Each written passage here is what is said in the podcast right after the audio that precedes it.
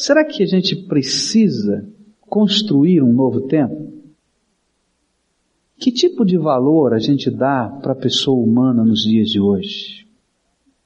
Quando os vínculos afetivos e familiares têm sido quebrados com tanta naturalidade dentro das nossas casas, onde tantos dos nossos meninos e meninas vivem sem família, sem lastros, e começam a viver um tipo de geração bem diferente, sem compromisso, querendo liberdade, mas sem responsabilidade, no ficar, no viver a sua sexualidade, uma sociedade que não tem valores, quando eu olho para tantas realidades como estas e outras que você pode pensar agora e me ajudar a construir na mente, eu tenho uma convicção no meu coração de que nós precisamos de um novo tempo nessa nação. Uma nação que de semana em semana fica parada, de boca aberta por causa dos seus escândalos. E tem nessa nação tanta gente que conhece Jesus. Eu acho que nunca houve no Brasil tanta gente que se diz comprometida com Jesus do que hoje. Mas está havendo alguma coisa esquisita, porque a nossa presença, ainda que grande e crescente nessa nação, não está construindo tempo novo, coisa nenhuma. Há uma letra de uma música que diz que construir um novo tempo é fazer diferença. Diz que a gente foi convocado por Deus para fazer diferença. E eu descubro estudando a Bíblia que em vários momentos da história, Deus vai chamando pessoas. É interessante que Ele não chama organizações, Ele não chama comitês, mas Ele chama pessoas. Pessoas que ouvindo a voz do Senhor, entendendo que o Senhor os colocou nesse tempo para fazer diferença, são instrumento e alavanca de Deus para construir um novo tempo na história.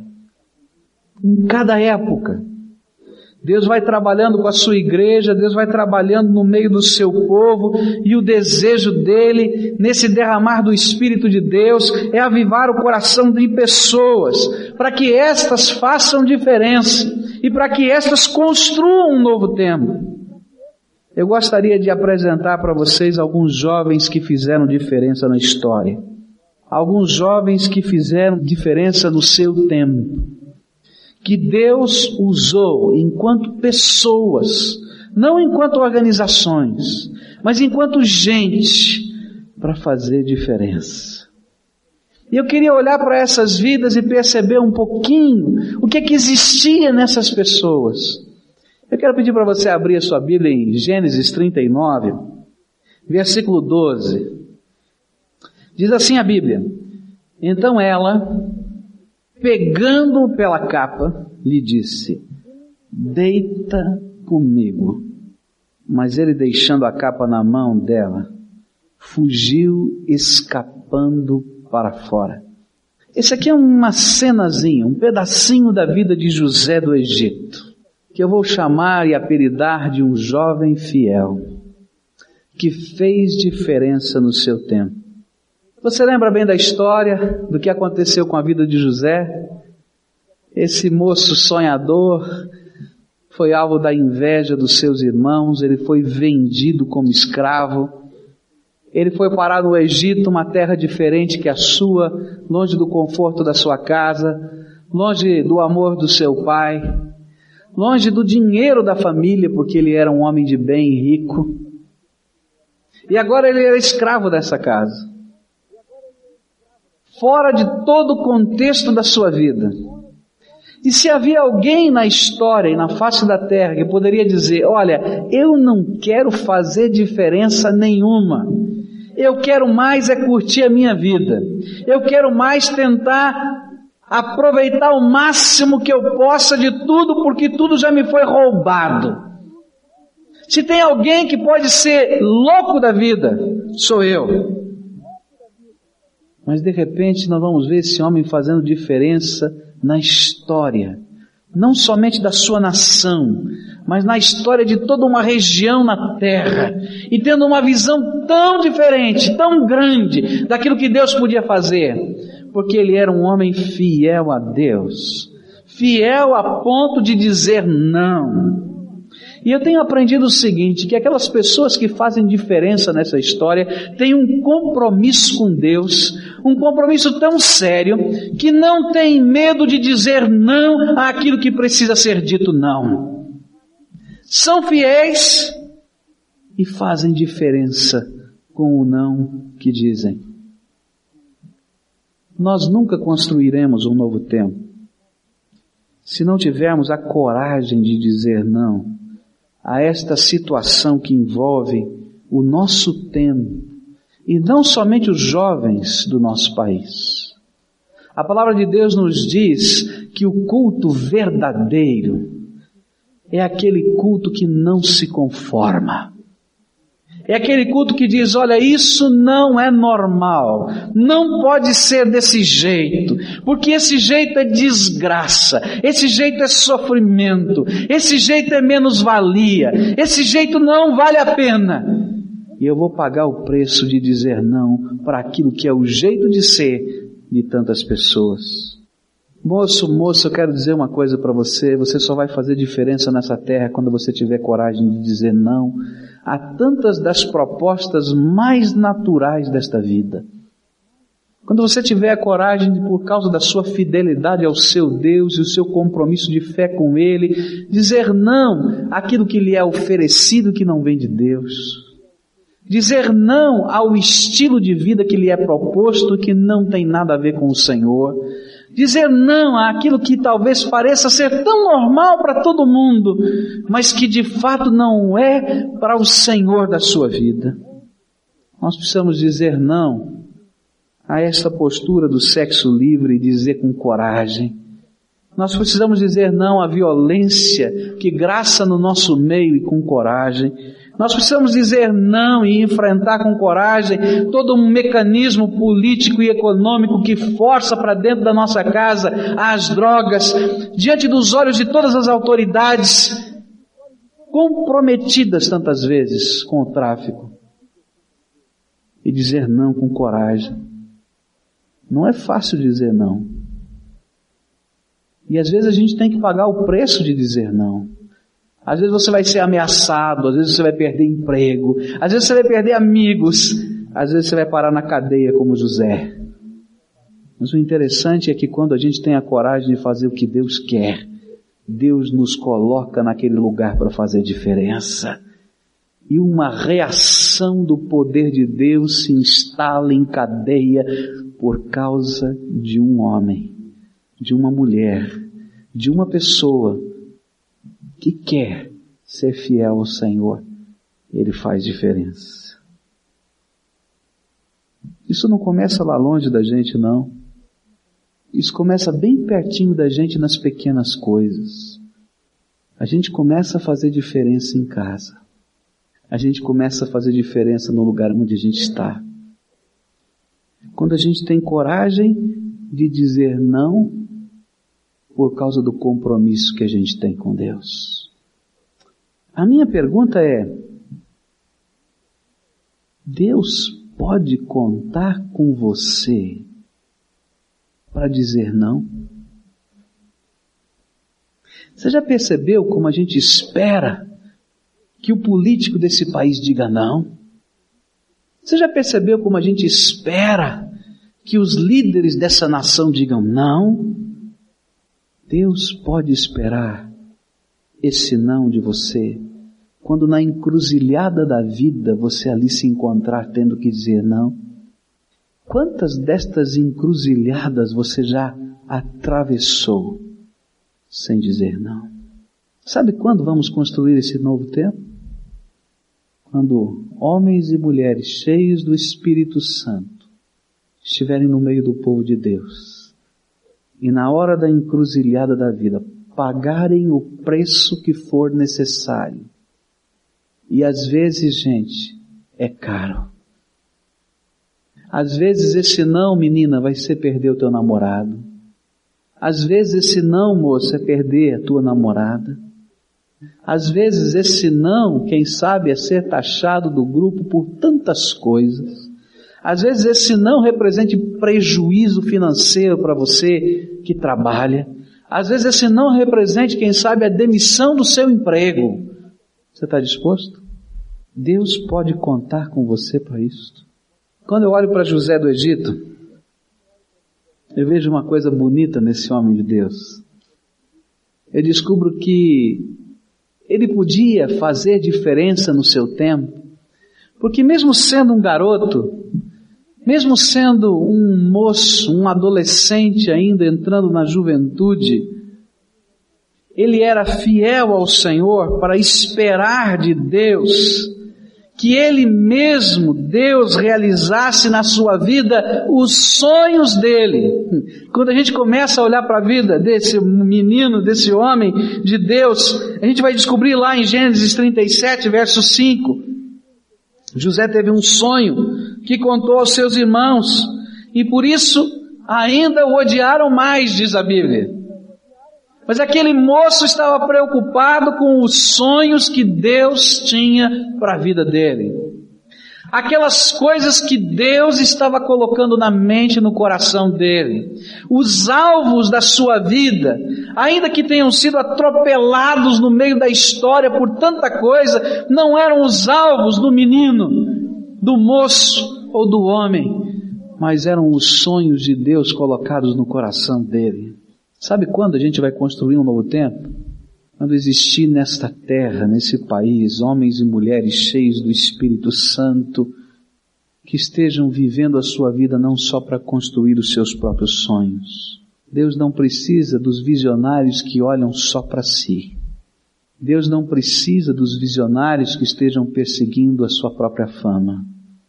Deus quer ver no meio do seu povo homens e mulheres cheios do Espírito Santo, comprometidos com os alvos, com os projetos, com os propósitos de Deus para a vida deles. Mesmo que a gente seja odiado por causa disso. Deus precisa de pessoas que queiram conhecer a vontade de Deus e queiram viver a vontade de Deus, seja que preço for. Sabe por que às vezes a gente não quer deixar Deus ditar os sonhos da vida da gente. A gente não quer Deus, deixar Deus interferir na área dos sentimentos e escolher com quem a gente deve se casar. A gente não quer deixar Deus entrar na vida profissional da gente e não deixar o Senhor reger os nossos passos. Não queremos deixar Deus entrar na nossa geografia e deixar Ele determinar os nossos lugares. Não queremos deixar Deus entrar na nossa história, na nossa família, porque a gente acredita que sabe muito bem. A gente não quer deixar às vezes Deus entrar na história e no futuro dos nossos filhos, porque a gente já planejou tudo para eles. Às vezes a gente não quer deixar Deus entrar nem nos recursos que temos financeiros. Sabe por quê? Porque nós temos medo que Deus fale no seu projeto para conosco. Mas, gente, eu quero dizer que essa é a maior tolice diabólica que alguém pode ter guardada na sua mente. Você deveria ter medo de falhar com os teus sonhos, porque a tua visão da vida é unilateral. Você só consegue enxergar alguma coisinha que está diante dos teus olhos. Mas o Deus que está ministrando na tua vida, e quer que a tua vida faça diferença e construa um novo tempo, é aquele que conhece o presente, o passado, o futuro e tudo que existe em redor. Sabe quando construiremos um novo tempo? Quando homens e mulheres cheios do Espírito Santo disserem: Senhor, toma,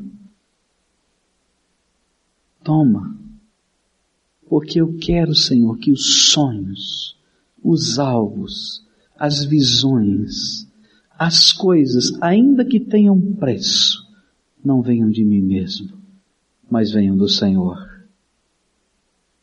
Alguns vão chamar você de louco.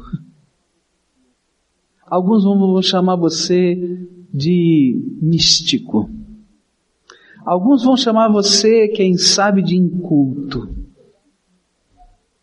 Mas você vai saber que há um Deus vivo e poderoso operando através da sua vida. Alguns vão dizer que não funciona.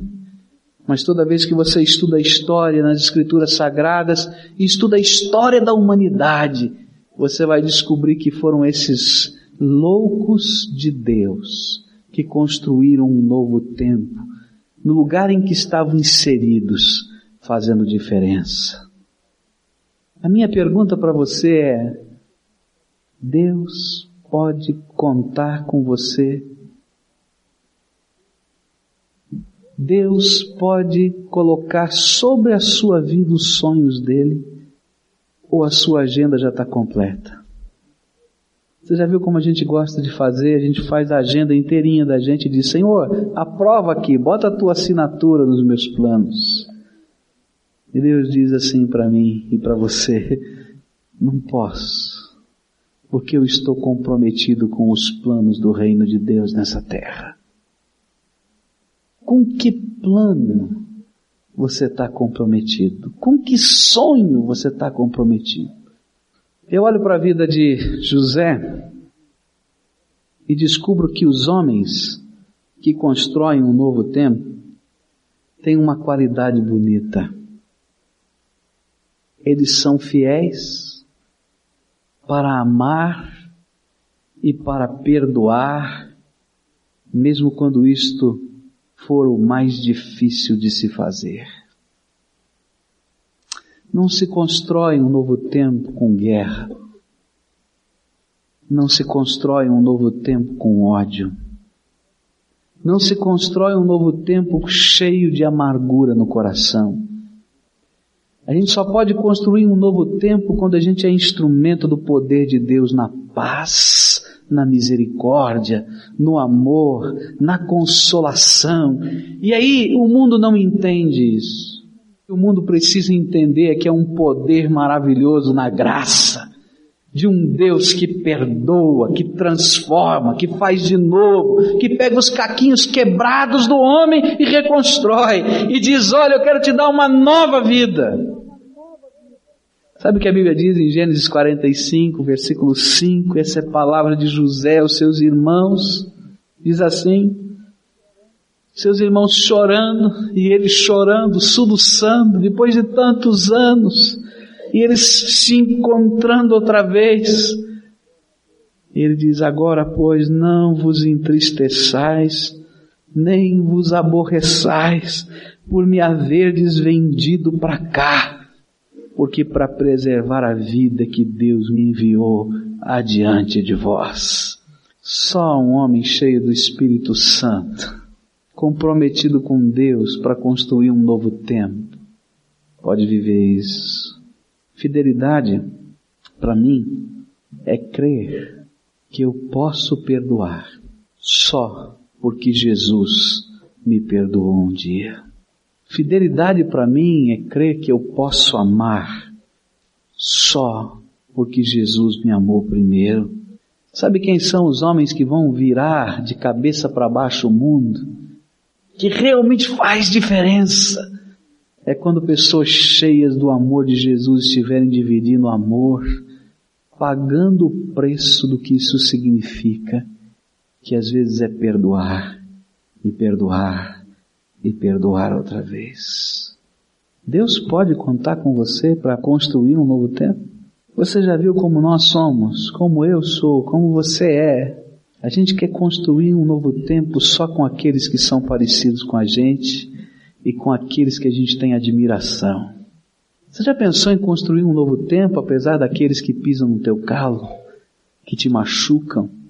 Um dos sermões para mim mais impressionantes eu não ouvi, mas li. Foi um sermão pregado por Martin Luther King cerca de 30 dias antes dele ser assassinado. Ele pregou num domingo de manhã na sua igreja em Atlanta, na Geórgia. Eu me lembro que quando li aquele texto daquele sermão, e o que mais me impressionava naquele sermão, que parecia que aquele era o seu sermão para o seu funeral Era um sermão sobre amor.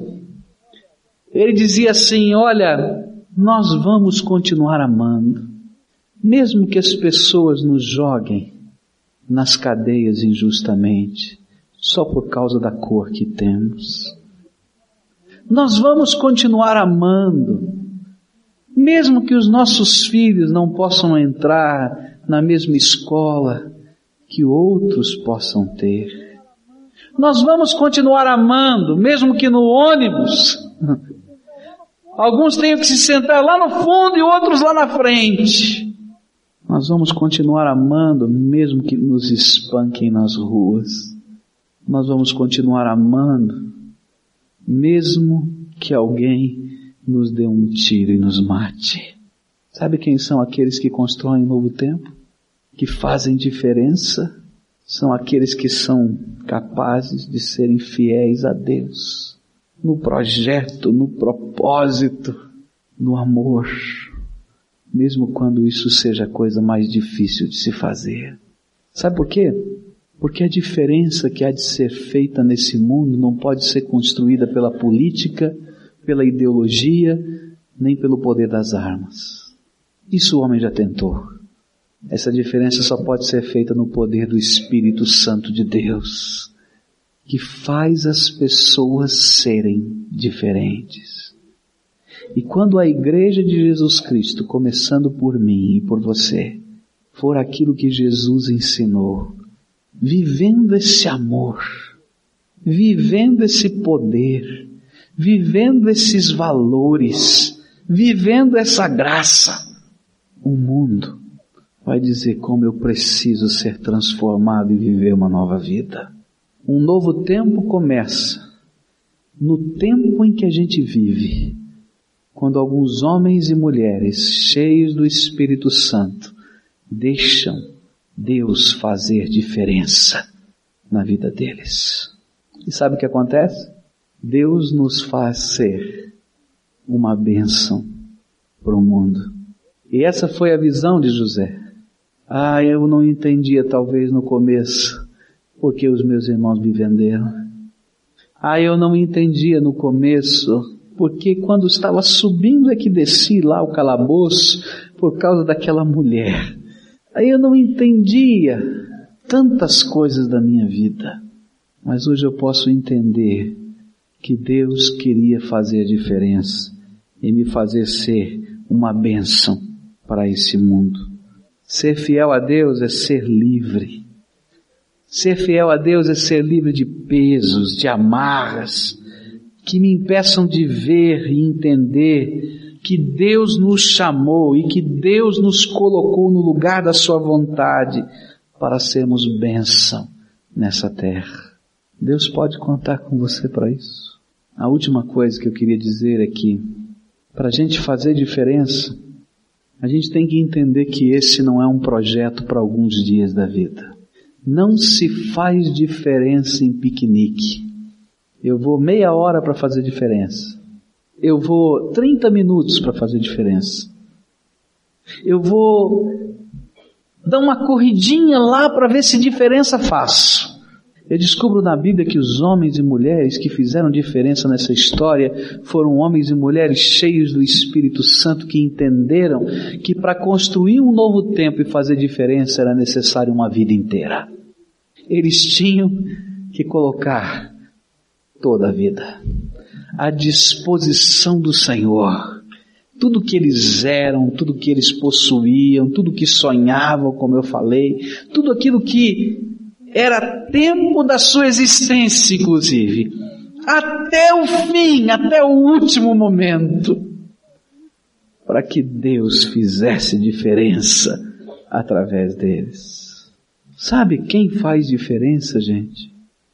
Não importa a idade da gente se a gente é jovem, se a gente é velho, se a gente é criança, mas são aquelas pessoas que colocam toda a sua vida, toda a sua vida, toda a sua vida, para que Deus os use para fazer diferença e construir um novo tempo. A minha pergunta para você é a mesma Deus pode contar com você.